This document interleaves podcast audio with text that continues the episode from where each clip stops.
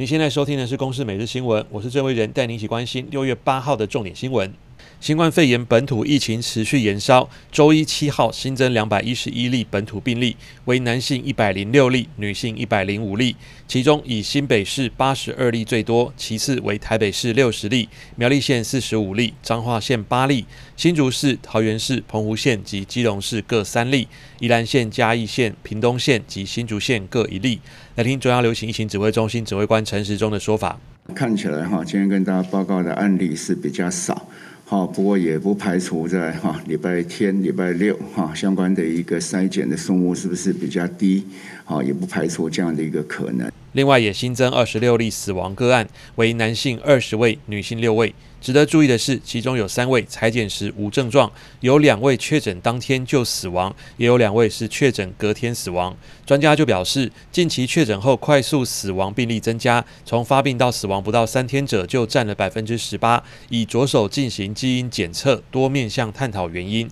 由于三级警戒延长，教育部宣布，全国各级学校、公私立幼儿园，一直到七月二号休业式都停止到校上课。高中以下学校实施学业成绩评量，各校采取从宽认定原则，以弹性多元的方式进行。而大学指考也改到七月二十八到三十号办理。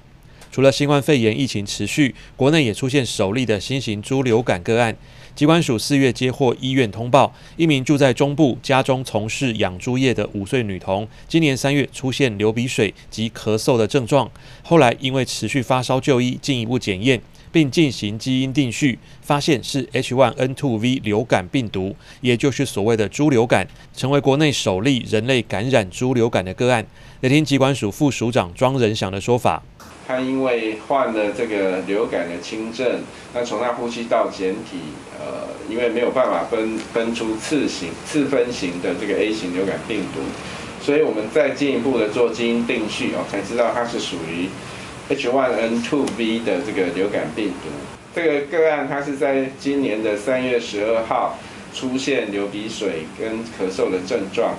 庄仁祥表示，女童密切接触者有六名，其中三人有类流感症状，所幸经过检验都没有发现 H1N2V 流感病毒感染。加上女童家中养猪场猪只也没有验出相关病毒，因此专家小组研判为散发事件，和国际过去案例类似，并没有证据显示有人传人的迹象。前交通部长林佳龙七号晚间在脸书上表示，六月三号募资结束后，他和光和基金会加速进行，希望在一周内将负压隔离舱送到前线，保护正在保护我们的医护人员。他表示，八号将有第一批十座先抵达桃园机场，工作团队会到现场待命，即刻进行组装后运送到十家医院。他还透露，日本有几家医院原本已经下定，但是听到台湾需要，就回应那先给台湾吧。对于日本自愿延后订单，林佳龙感动地说：“再多言语也难以表达我们内心的温暖与感谢。”